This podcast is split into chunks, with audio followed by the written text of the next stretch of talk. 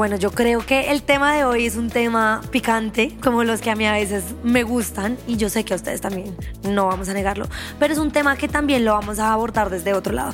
Y digo vamos porque para las personas que solamente lo están escuchando hoy estoy acompañada. Y vamos a hablar de un tema muy interesante que es un poco como el placer y un poquito el diseño del placer también. Y todo viene desde una cuestión que nos ha pasado mucho, sobre todo a las mujeres, y es que los sex shops, por ejemplo, si lo piensan, cuando uno entra a, una, a un sex shop, normalmente la experiencia suele ser muy masculina.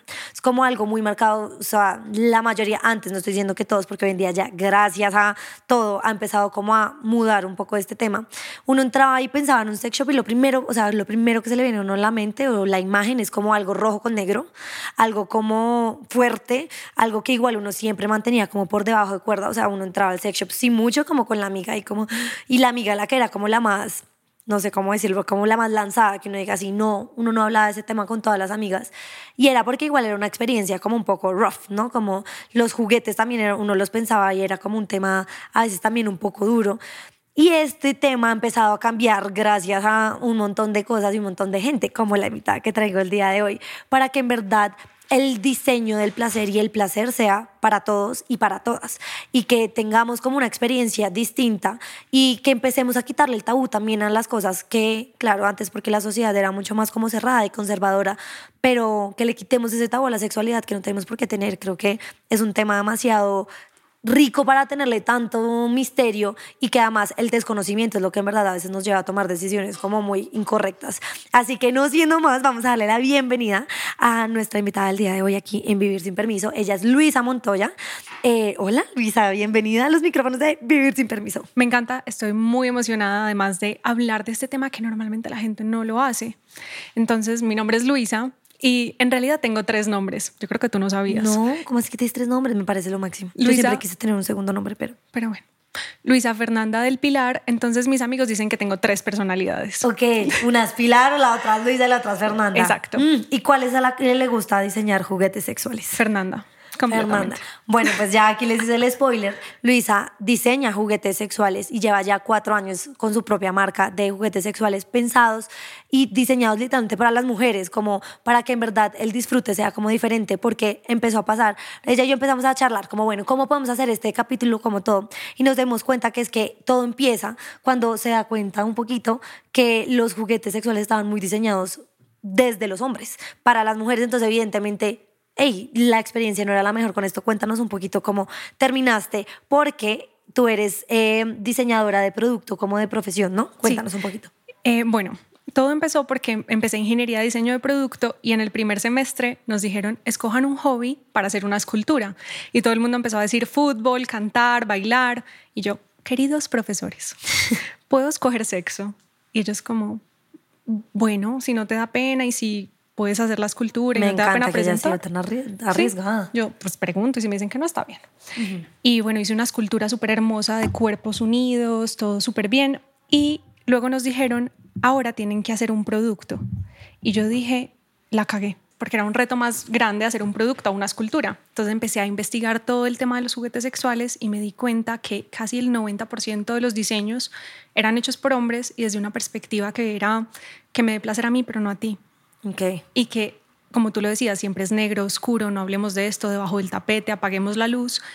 Y en esta industria, cuando se empieza a ver desde otra manera, puede ser muy hermosa, que es la salud sexual. Entonces, literal, en mi tiempo libre empezaba a diseñar, a, que la silla, que el juguete, y yo pensé que me tocaba irme para otro lugar del mundo, eh, a mandar mi hoja de vida a Lelo, a Fun Factory, que son grandes empresas de juguetes, y en pandemia se dio la oportunidad que conocí a un inversor tipo Shark Tank que me creyó la idea y dijo, yo te pongo el capital. Ah. Imagínate. Wow, ¿y cuál fue tu primer juguete sexual? Bueno, lo primero entonces donde incursionaste fue la silla. Exacto, que eh, hice una silla para ese proyecto de primer semestre y la idea era que fuera súper sutil, que la pudieras tener en tu cuarto, nadie se diera cuenta, porque pues, en la sociedad colombiana vivimos hasta muy grandes con los papás o con más gente. Sí. Y fue súper interesante. Luego creo que Avi les va a poner fotico. Eh, para los que lo están viendo, los que lo están escuchando, pongan pausa y vayan y lo ven, por favor, para que vean lo que es la silla, porque además uno se imagina una silla como toda, lo mismo, darks, toda no sé qué. Es una silla súper linda, o sea, parece un puff, literal. Exacto, que literal lo pudieras tener ahí en tu cuarto, en tu pieza y nadie se diera cuenta. Y yo les voy a decir una cosa, yo no he probado evidentemente la tuya porque además creo que no está en el mercado, que debería sacarla al mercado, sería algo muy cool. Eh, pero una vez sí tuve una experiencia de probar una de estas sillas, ¿cómo es que la llamaste tú ahorita? Una M. Una M. Chin, chin, háganle de cuenta si una bolita. Es maravillosa, o sea, me pareció demasiado divertida. Y ahí fue cuando yo empecé también a decir, qué rico hablar de ese tema también acá en Vivir Sin Permiso, porque pasa que todavía, hoy en día, pleno siglo XXI, nos pasa que todavía somos como muy no sé, le ponemos mucho tabú, además en la sociedad colombiana, obviamente en algunos lados más que otros, y es como una pena hablar directamente de lo que nos gusta, lo que no nos gusta, eh, y eso lleva muchas veces a mucho desconocimiento a tal punto que ni siquiera nosotros, las mujeres, además, no nos atrevemos como a explorar qué nos gusta a nosotras y qué no. Y ahí, pues, obviamente la experiencia va a ser muy diferente también, pues, del placer y de la sexualidad en general, que pues es la intimidad. Y si no nos conocemos nosotras, ¿cómo vamos a, pues, pedirle a alguien más como que nos conozca? Completamente, es que poner el placer en el otro es imposible, porque siento que entre más nos conozcamos, más podemos compartirlo. Por ejemplo, hace unos días, en el Día de la Madre, una mamá de 67 años me llamó porque la hija le había regalado un vibrador. Me dijo, no sé qué hacer con esto. Y yo, bueno, vamos a desempacarlo. Qué buen regalo. Sí. La, la hija. Total. Pero, por ejemplo, yo no me atrevería a darle a mi mamá un vibrador. O sea, sería como, what the fuck. O sea, ella literal tiró los prejuicios por la ventana y dijo, se lo voy a regalar, a ver qué pasa. Y literal la mamá era como, ¿qué hago con esta caja? Bueno, vamos a desempacarlo, vamos a ponerlo a cargar. Y al otro día me llamó a las 7 de la mañana y me dijo, gracias, yo nunca había tenido un orgasmo. ¿A los 67 años? A los 67 años. O sea, ahí cuando tú dices, ¿cómo vamos a exigirle al otro que nos dé placer si nosotras no nos, no nos sabemos dar placer? Si hemos venido con tantos años de desconocimiento, también había otra señora que me llamó y me dijo, es que yo no, ni siquiera prendo la luz cuando me baño. Claro, porque además aquí tenemos que hacer una diferenciación y es, lastimosamente, todavía pasaba mucho en nuestra educación. Creo que a nosotros ya no nos tocó tanto, pero que para hombres y para mujeres era diferente. Como que el hombre estaba bien que se explorara y se tocara, sobre todo porque, pues, que tiene las cosas afuera y ahí decían, entonces todo bien. A la niña implicaba que tú tienes que explorar y de una entraba como el puritanismo un poco de una niña no hace eso, una jovencita no se toca así, un no sé qué, bla, bla. Y desde muy chiquitos, inclusive me acuerdo que en los colegios de monjas, algunas mujeres que todavía estaban en nuestros colegios, las monjas eran como muy vocales con el tema de no se puede mirar al espejo, usted si se quitó la ropa mire para el otro lado, eh, pues porque eso es impuro, eso no está bien, eso, y eso son cosas que empiezan a quedar en la cabeza y empezamos a asociar como la sexualidad con este tema de impureza, de, de, suciedad y de que sea a veces esto como oscuro y fuerte o de rebeldía, cuando la sexualidad es lo más natural, literalmente, de los seres humanos. O sea, es parte de ser un, humano que tengamos sexualidad y qué chévere poderla vivir como una manera libre y abierta y poderla comentar con las amigas que te ha funcionado, que no te gusta, que sí. Y creo que este tipo de conversaciones son las que en verdad empiezan como a mover las cosas para, para que esto cambie. Completamente. Es que desde la casa ni siquiera le decimos a las cosas como son. O sea, le decimos florecita, cosita, ni siquiera le decimos vulva a la vagina porque le decimos mal. Entonces, cuando no nombramos las cosas, ¿cómo vamos a explorarlas? Entonces, lo que tú decías, lo que nos ha llevado a taparnos, a no explorar, a tener miedo, a tener culpa y hay que quitar todo eso, ¿cierto? Para poder empezar a pensar en la salud sexual, así como uno va al gimnasio a hacer brazo y piensa en su salud, salud física, vas a terapia por tu salud mental, ten tu vibrador o ten el espacio para ti y piensa en tu salud sexual, porque si esas tres cosas están bien, probablemente tu vida también va a estar bien. ¿Cómo concibes tú la salud sexual? Bueno, me parece que aquí es súper importante decir que hay que darle la vuelta, porque lo que teníamos en la mente era oscuridad, era vulgaridad, era eh, como solo procrear también. Entonces, cuando hablamos de salud sexual, es todos los beneficios que tiene un orgasmo o que tiene para tu cuerpo. Se ha demostrado científicamente que un orgasmo quita dolores de parto. ¿Qué va? Quita dolores de artritis, es antienvejecimiento, te da tantas cosas adentro que luego, eh, pues varias eh, hormonas que literal te quita el estrés y la ansiedad.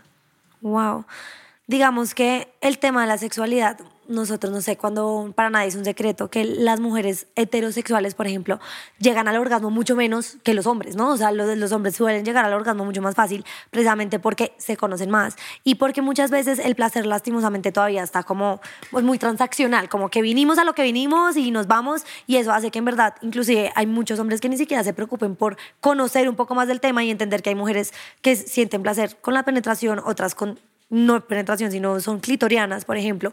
Todo este tema que hasta que uno no empieza a conocer, pues claro, la ignorancia es atrevida y, y si uno no conoce y no todo, pues va a ser muy difícil como que puedas tener una experiencia sexual satisfactoria para ti y sobre todo para tu pareja, que qué rico poder compartir, que te gusta, que no, si nunca hablamos y nunca ponemos como la cosa sobre la mesa. Pero yo sé que tú me traes por ahí algunas de esas cifras que fueron las que te motivaron a meterte en este tema de diseño del placer sexual. Te voy a dar varias. La primera que, los datos. Eso, que me impactó mucho fue que en el 2000 hicieron una encuesta a nivel mundial a muchas mujeres si se masturbaban o no.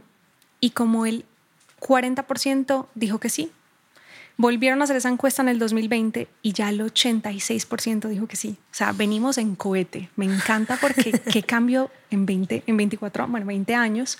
Y es que le estamos dando el lugar que se necesita a nuestro cuerpo, a nuestro placer y que nos estamos conociendo. Y luego, ya en las cifras del 2023, más hablando de parejas heterosexuales, cerró algo que se llama Orgasm Gap que es lo que tú dices, que las mujeres heterosexuales llegan al orgasmo menos que los hombres heterosexuales y la cifra para este año cerró en 65% de las mujeres heterosexuales llegan al orgasmo cuando el 95% de los hombres llegan al orgasmo. Aún, aún, falta, pero vamos bien porque antes era el 20. Literal. y a ver, tú dices, espérate, porque jamás acabo de caer en cuenta que yo ni siquiera pregunté, ¿cómo carajos a ti te dicen como, hey, quiero diseñar algo de cualquier hobby? ¿Cómo llegaste tú al sexo? O sea, a decir, voy a hacer una silla. Total. Bueno, en realidad yo siento que esto ha sido un camino para mí también de autoconocimiento, de encontrarme en mi sexualidad, porque yo siempre estaba buscando un lugar en donde poder hacer estas preguntas, pero los sex shops siempre eran un lugar en donde tú entrabas así y ya. Entonces no encontraba como dónde tener un espacio seguro para decir estoy sintiendo esto o no estoy sintiendo esto. Entonces digamos que en mí siempre ha habido como una espinita de hacer un cambio, porque tuve mucho conflicto en muchos años sobre mi sexualidad.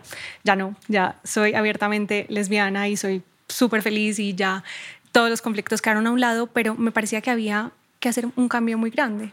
Entonces todo nace de ahí y empezar a explorarlo a través del diseño fue maravilloso.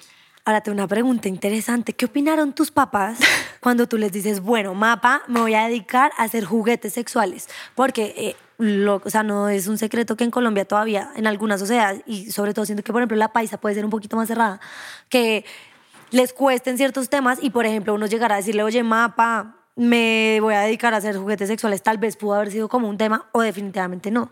Bueno, hija gay y que diseña juguetes sexuales, mira la, la maleta en la puerta. me gané la lotería, o sea. Total. Y así tu familia bien católica. ¿De verdad? ¿De ¿Tu caso? Sí. Oh, por Dios, entonces le dio duro. le dio súper duro. Pues, a ver, al principio como que le impactó mucho, pues vivo con mi mamá todavía, pero ha sido un proceso muy lindo, porque también he visto cómo ella se ha adaptado a esto y cómo paso a paso también ha entendido que soy una persona distinta a ella y que también está bien hacer este tipo de cosas. Y, y algo muy importante es que las amigas empezaron a preguntar como, tu hija diseña esas cosas. Que nos cosas horrorosas, no, pero que nos muestre. Que nos muestre. Cuando le dijeron eso, creo que se le iluminaron los ojos porque, claro, vio también algún tipo de aprobación, ¿cierto? A nivel social, que es un tema distinto, que yo quiero hacer algo distinto, que no es el típico pene gigante venoso, sino que son hechos con diseño, que son hechos con algo que se llama biomimética, que es cuando las personas cogen elementos de la naturaleza y diseñan.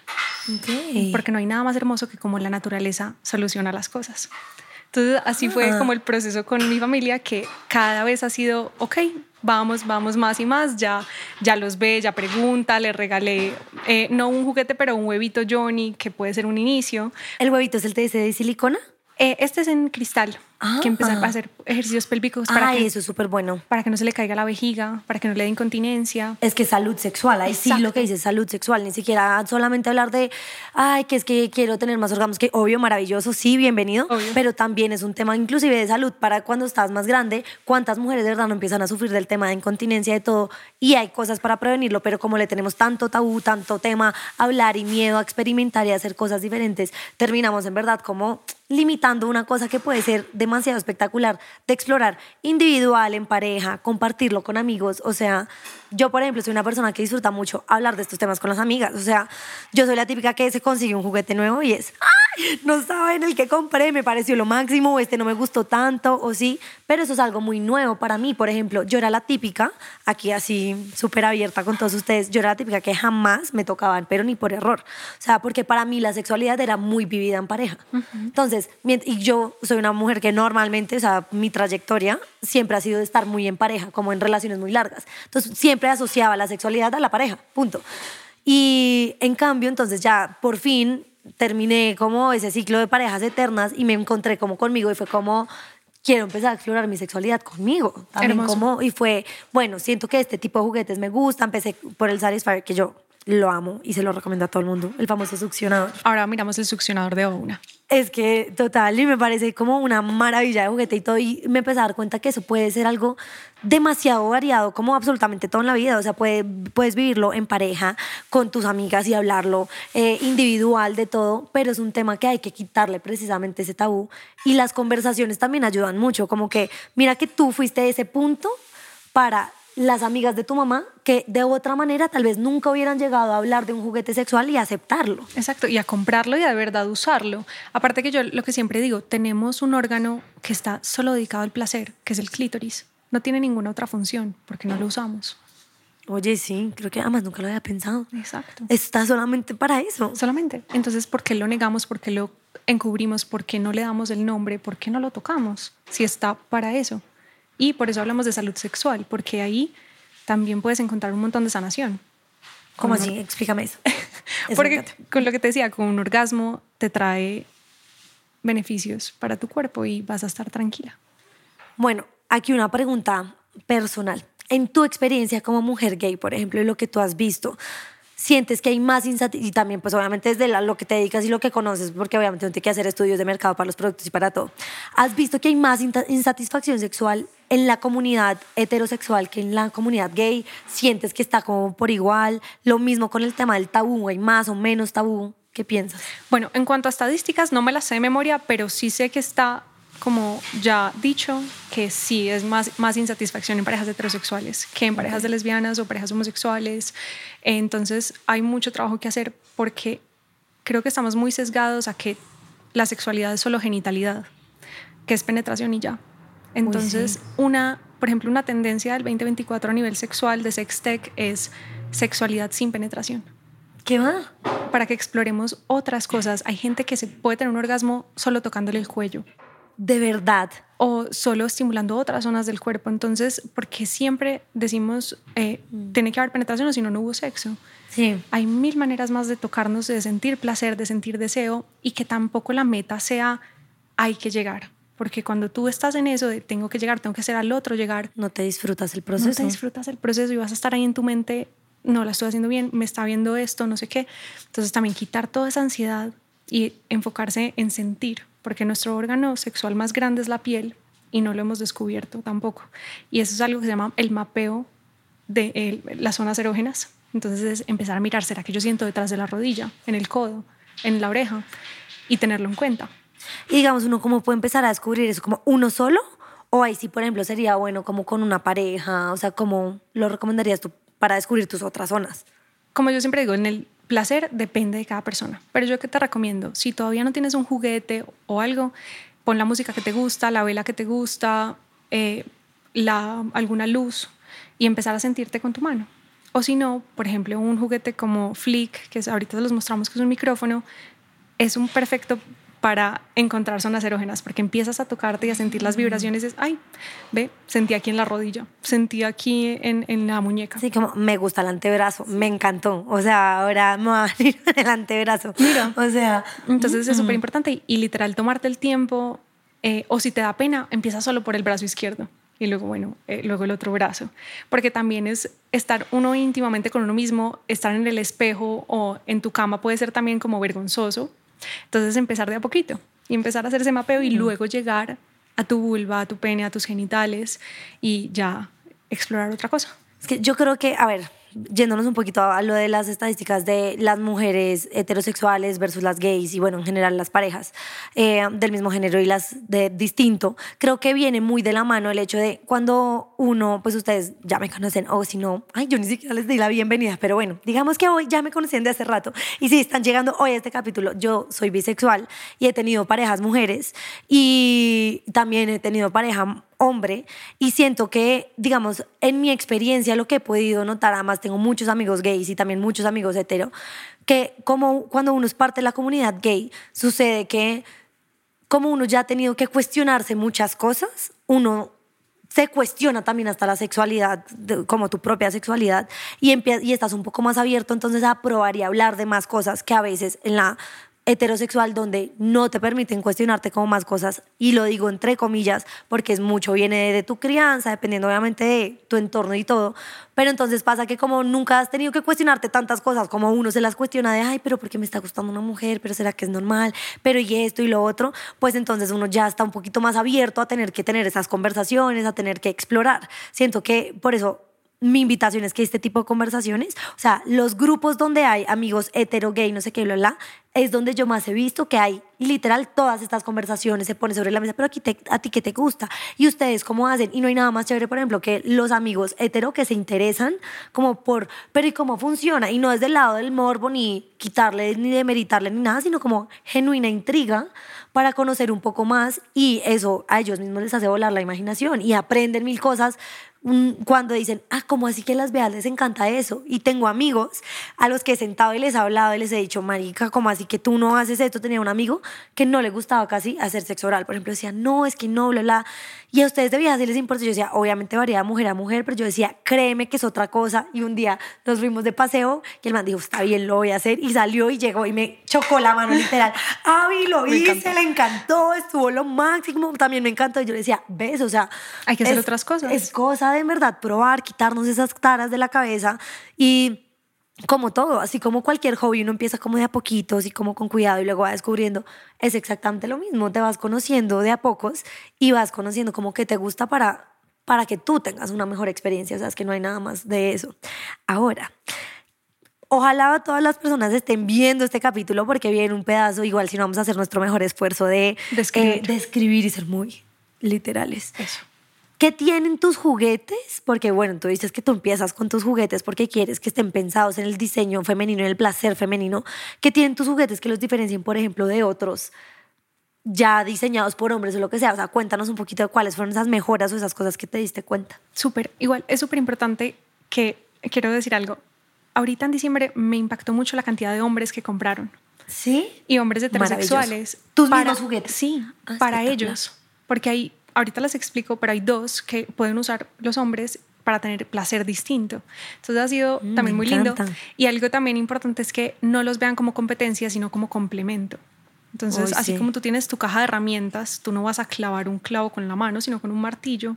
Piénsalo así, es una extensión de tu mano, es otra, otro elemento que te puede ayudar, porque hay algo que se llama periodo refractario, que es eh, la manera en cómo venimos al orgasmo. Entonces, en los hombres es un pico, es una imagínense los que no, los, los que no están viendo una pirámide. O sea, se calientan de una, se vienen y bajan. Entonces por eso mueren, porque el periodo refractario es así. En cambio el de nosotras son ondas. Entonces vamos subiendo, lo tenemos, bajamos, volvemos a tener otro y por eso la mayoría somos multiorgásmicas. Entonces es muy importante tener eso claro porque aquí entran los juguetes y mientras tú te recuperas en ese pico, usamos un juguete, usamos algo más. Mm, muy interesante. Me encanta. Ahora, bueno, como les contaba ahorita, eh, mis diseños son basados en la biomimética, en elementos de la naturaleza para traerlos al diseño. Entonces los voy cogiendo y les voy mostrando. Bueno, el primero se llama Com y es basado en una mantarraya. Entonces, para que las alas abarquen toda la vulva. Los que no lo pueden ver me tienen que creer. Y vamos a imaginarnos la balita vibradora de siempre, que es como una pila. Y lo que hice fue agregarle esas alas de mantarraya para que abarcaran los labios y toda la vulva, porque no solo sentimos en el clítoris, sino que hay un montón de terminaciones alrededor y nos olvidamos de ellas. Y tiene unas texturas que lo que hacen es expandir las vibraciones para sentir más. Ay, lo máximo. La pones encima mientras hay penetración, alguien más la puede poner o se pone encima de la vulva y otra vulva encima. Encaja perfecta para No, parejas de dos mujeres. Lo máximo. Y son súper silenciosos. Algo muy importante, no una, es que no quería que sonaran como una licuadora. Que sí pasa, sí hay unos que en verdad es como, mm, bueno, esto lo escucharon los vecinos de tres pisos abajo. O sea, ahí está prendido, creo que no. Ahí lo voy acercando al micrófono. Uh. Sí, suena pasito. Y tiene seis frecuencias, todos tienen entre 6 y 10. Y la frecuencia también la cambié, pensando en ese periodo refractario. Entonces hay una vibración específica y especial de OUNA que va con esas ondas. Ay, qué cool. Ah, maravilloso. Bueno, cuéntame otro así. El segundo es el famoso Hitachi. Para los que no lo conocen, es el micrófono gigante que es como Ah, el sí, tamaño del brazo. sí. Lo que hice fue hacerlo de la mitad del tamaño, pero sin perder la potencia de este juguete. Y es súper flexible. Y vibra Mm. en todas partes y tiene texturas para que pueda haber o penetración o estimulación externa. Y ese es el que les cuento, que es hacer ese mapa erógeno para ir reconociendo cada parte del cuerpo. Qué cool. Y este, el dato de ahorita, que muchos hombres heterosexuales lo han comprado porque se puede estimular el pene y alrededor y tener orgasmos distintos. Ay, qué cool. Claro, porque también siento que entonces, o sea, hay muchos juguetes que se pueden utilizar los dos y uno no se le ocurre. O sea, que también es divertido. También la sexualidad, yo siempre digo, es la creatividad que uno le ponga, ¿cierto? Los límites los sí. pone uno. Claro, todo siempre consensuado, como que me gusta, que no mm, todo, pero totalmente que esto es parte de tira de floje, o sea, probar y todo. Oigan, ahí tengo uno en la mano en este momento que me parece súper raro y quiero saber qué es. Es como, a ver, vamos a ver mis habilidades para describir. Mm, como un palito, como esas bajalenguas que no le ponían en el doctor, así, pero más gruesa. O, o esas ¿Esto cómo reglas, funciona? que- Sí, como, o las que uno se ponía así y le pegaban la mano y se... esas manillas. ajá. Sí, ajá. Este es porque en la industria hay unos juguetes que se llaman herradura o de U, que vienen fijos, que es para tenerlo Ah, adentro sí. y afuera al mismo tiempo. Pero en la investigación muchas amigas y muchas mujeres me decían, no me encajaba. Pues perdí la plata porque no era, no, no se acomodaba. Claro, cada una tiene un tamaño diferente. Exacto, el clítoris está por allá y esto me encajaba por allá. Entonces, lo que hice acá era, entra a esta parte y con esta buscas el clítoris afuera. Entonces, tú lo puedes doblar. Es versátil y como todas somos distintas, pues se adapta a la mayor cantidad de vulvas. ¡Wow! Y como es delgadito, puede haber penetración al mismo tiempo. O se puede poner como anillo vibrador. Ok. Y no es como esos anillos que apretan un montón, sino que se pone y ya está. Ok, qué maravilloso. Eso me pareció divino. Tenemos el famoso succionador que Es divino. pero este es más suavecito, más silencioso y la boquilla es más suavecita para que encaje también en otros clítoris, porque este juguete eh, revolucionó la industria en el 2018, porque esta es una tecnología distinta, no son las mismas vibraciones, sino que son ondas, ondas que simulan succión, que simulan sexo oral y por eso tiene el récord del orgasmo más rápido, ¿cierto? Y lo que hace Ouna es que sea más suavecito, más intenso y se acomode a clítoris que están menos encapuchados porque es- son más sensibles. Ok. Está súper. ¡Ah! Oigan, no, yo estoy aquí feliz en esta clase. O sea, estoy como, ¡qué maravilla! Total. O sea, Pones el dedito gordo. Hay un tip para los que están viendo y los que están escuchando. Cuando quieran comprar un succionador, pónganselo en la punta de la nariz. Si las hace llorar, no es para ustedes. Porque el tejido que tenemos adentro de la nariz es el mismo que tenemos acá. ¡ay, qué va! Exacto. Wow, este no me hizo llorar, para que sepan. Lo probé y no me hizo llorar. Oye, qué divertido. ¡Ah! wow. Es súper, es un orgasmo muy intenso y le sirve como a un 80% de las mujeres porque a las que tengan mucha sensibilidad no es el juguete ideal. Además, el tamaño es chiquitico, o sea, algo súper cute, como para poder llevar a un lado al otro. O sea, me encanta. Y nos falta este. El último. Que este eh, creo que es como el típico juguete tradicional que uno ha visto, que es como el que es más durito, como medio doblado, pues. como para ese punto G, pero en la investigación siempre estaban... Muy blandito. Exacto. Es extremadamente blandito para que no sea invasivo, no sea doloroso y sirve mucho para las mujeres que tienen vaginismo, que es eso, cuando duele mucho la penetración. Entonces está diseñado con la forma para que llegue donde es, las texturas expandan las vibraciones y sea muy suave. Yo tengo una pregunta. A ti seguramente se te deben acercar mucho como a contarte experiencias, inclusive, pues, Muchísimo. porque por eso te compran. ¿Qué es eso como que has encontrado como súper común o alguna historia también que te haya marcado como hijo madre? Obviamente aquí todo anónimo, pero ¿qué has visto en todas las mujeres que te buscan como refugio? Que me encanta que, eh, pues, o sea, se abran más como a, oye, mira, ya que he visto que eres súper vocal también, pues qué, qué cool uno preguntarle si no te atreves con tu círculo social, que a veces puede ser, no sé, hasta de pronto cerrado. Esa puede ser una buena opción de cómo empezar a abrir y a expandir si quieres preguntar más, pues con una persona a la que te genere esa confianza y quién más que una persona que se dedique a esto. Entonces, cuéntanos alguna de esas aventuras y, o bueno, insights que has encontrado. Sí. Pues la más común siempre está la pareja que llega a una y me dice, nunca hemos tenido uno, ayuda, no, no sé cómo decirle a mi pareja que quiero uno, porque va a pensar que no es suficiente. Entonces es quitar ese discurso y empezar. Y luego terminan comprándolos todos. Hay una anécdota que viaja conmigo siempre y es que llegó una pareja que lleva 40 años de casados. Y fue a mi oficina porque me querían conocer y querían verlos en persona. Y normalmente la gente compra uno, si mucho dos. Y ella dijo, los llevamos todos. Y yo, mientras los iba empacando, claro, pero ¿por qué todos? Y la respuesta fue, este es el secreto de nuestro matrimonio. Probar todo así sea una vez, si no nos gusta lo descartamos, pero siempre nos vamos a decir que sí. Ok. Entonces fue muy lindo. Wow, y me parece súper chévere. O sea, creo que en verdad es un gran secreto. Sí, entonces ellos me contaban que su closet pues era mágico. no sabes, claro, la cantidad de cosas que tiene que haber en ese closet. competían con el, con el, mío, que está todo desbaratado, eh, cosas por todas partes para ¿Y los alguna, ¿Y has notado como algo que se repita mucho en, en las, en las, no sé, en las mujeres o inclusive en las parejas que llegan y te buscan, como que tú digas, ah, esta vaina sí se sí repite mucho? Sí, muchas mujeres que llevan casadas mucho tiempo y no saben cómo introducir esto, pues cómo buscar ese placer que nunca han tenido porque lo han dejado por allá de lado, porque están los hijos, está la reunión, está el trabajo y no han pensado en su sexualidad. Se repite mucho y es muy lindo cuando se dan este espacio. ¿Cómo creerías tú? Pues obviamente yo siento que tú debes ser muy vocera, por ejemplo, como pasó con tu mamá y sus amigas. ¿Cómo crees tú que uno puede empezar a quitarle el tabú al tema? Como, no sé, hasta el tabú propio que uno tiene o el tabú con los demás, como, como volverse ese motor de conversaciones, de todo, que tampoco se vuelva como grotesco, entre comillas, que a veces hay gente que lo lleva hasta allá. Qué buena pregunta. Pues yo siempre digo que es un pilar que hay que pensar. Entonces así nos dé pena, nos dé miedo, vamos poco a poco. Entonces primero con las manos o con tu pareja eh, y pensando en que esto, o sea, todos hemos sentido deseo de una u otra manera. Entonces, darle esa voz a ese deseo, como escuchar nuestro cuerpo y, y decirle sí a los orgasmos, o sea, decirle sí al placer.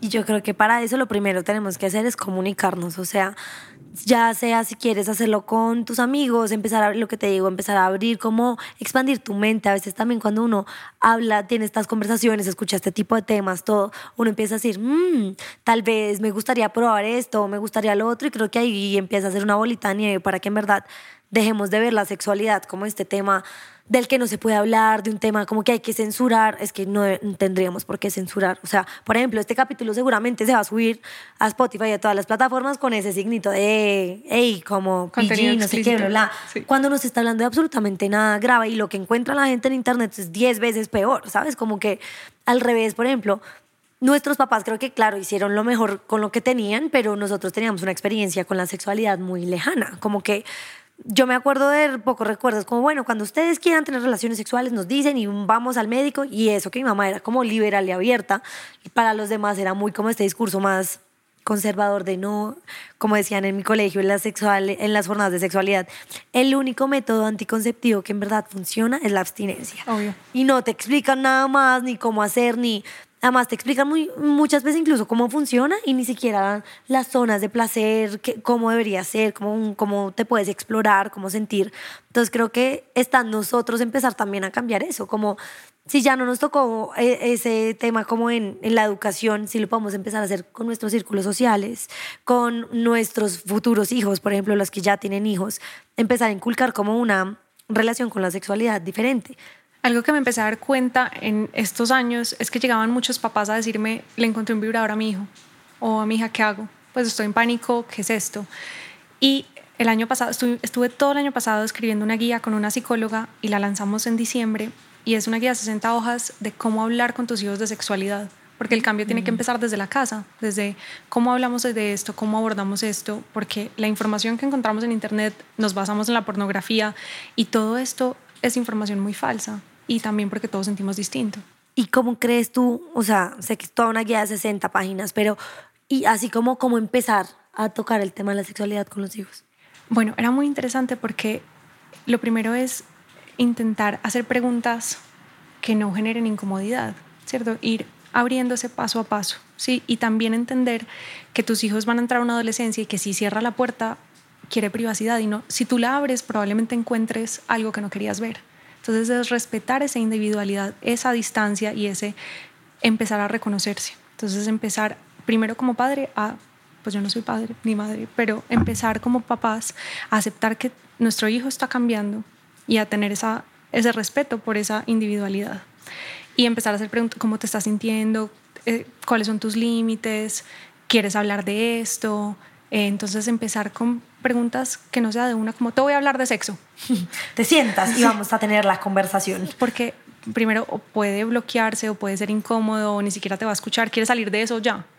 Entonces, ir respetar como papá a tu hijo ese espacio y también empezar a hacer preguntas menos fuertes. Ok, bueno, yo creo que nos estamos empezando a acercar al final del capítulo. Eso quiere decir que vamos a la parte más divertida. Entonces, te vas a familiarizar con las tarjetas. Me encanta. Y vas a sacar tres. Están, los temas no tienen que ver con los colores, entonces tú tranquila. Te puedes salir de todo. ¿Tres? Sí, tres. Listo, listo. Lista. Vamos a ver qué le salió a la doctora Luisa. Entonces, Mm, vamos a. Ay, hay dos picantes. Me encanta cuando salen muchas picantes. O sea, es que voy a meter más picantes en este juego. vamos a empezar por una picante y luego vamos a una normal. ¿Cuál es la diferencia de edad más grande que has tenido con alguien con quien te hayas metido? Ok, bueno, cuando, imagínense que yo empecé una maestría en Holanda eh, sobre diseño para pues, productos de todo tipo y allá pues estaba el Red District y todo esto, entonces me empapé mucho de sexualidad y conocí una holandesa que tenía como 36. Y yo ahí tenía 22, 23. Ay, siempre, 13 años. Exacto. ¡Wow! ¿Y qué tal? Oye, es que de verdad me da mucha curiosidad. Yo nunca me he metido con alguien tan grande. Fue muy interesante. Fue muy interesante porque ahí también conocí varios conceptos porque ella estaba casada para una relación abierta. Entonces, digamos que yo, por ejemplo, en este momento estoy segura que quiero una relación monógama y todos mis límites, pero fue muy interesante vivirlo en esa época. Mm, qué cool. Ahora, comida favorita versus comida que no soportas. Comida favorita, amo las pastas y yo como de todo.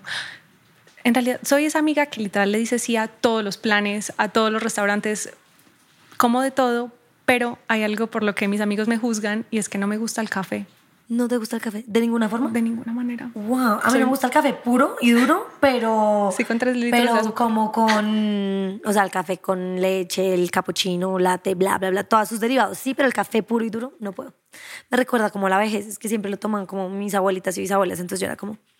Esto es para ellos. y literal, no me gusta. Te quedo ahí con ese y concepción. si tú solo pudieras quedarte con una posición sexual por el resto de tu vida, ¿cuál sería?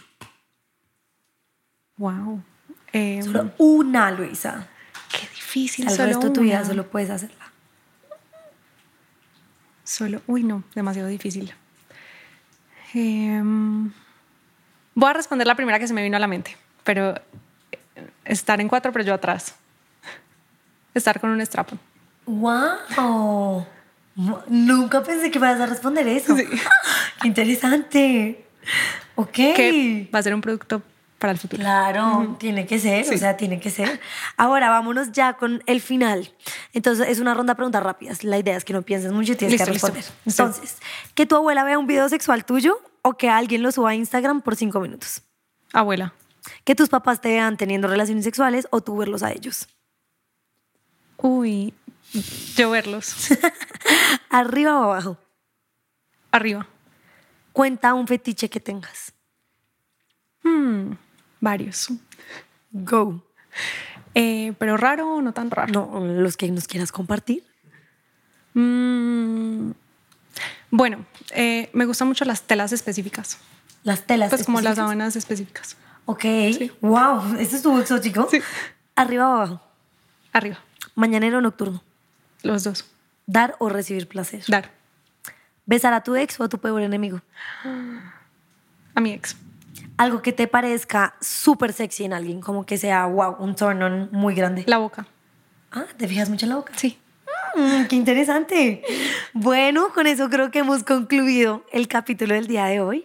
Muchas gracias, Luisa, por haber venido acá a compartirnos todos tus insights. Algo así que quieras para finalizar este capítulo y que se lleve la gente que nos vio y nos escuchó hoy. Me encanta. Los voy a retar a todos.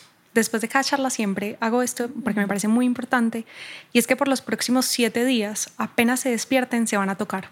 No van a coger el celular, no van a bañarse, no, se van a tocar y van a ver en esos siete días los cambios que, cambios que va a tener el cuerpo. Y si quieren, me cuentan por Instagram. ¿What? Sí, hay muchos cambios. Ay, ya me dio curiosidad. O sea, mm, también te reto. Bueno, ahora, para las personas que quieran conseguir tus productos, que quieran seguirte, que quieran todo, cuéntanos todos tus datos. Bueno, en la página ownacare.com o w n a c a r ecom El Instagram y TikTok, ouna-care. Em, y ya. Bueno, maravilloso. Muchísimas gracias por haber venido. Espero que les haya gustado mucho este capítulo. Por favor, no se olviden de seguirnos en nuestras redes sociales, de estar muy pendientes y de mandarme sus historias, sus preguntas, sus anécdotas, todo que quieran que comentemos en la sección de Avi Responde. Y nos vemos y nos escuchamos en un próximo capítulo. Maravilloso. Y si tienen alguna duda, me pueden escribir que los puedo responder lo que quieran. En su página más suben un montón de información y contenido sobre este tipo, así que Muchas, muchas gracias por propiciar estos espacios tan importantes. Nos vemos en un próximo. Adiós.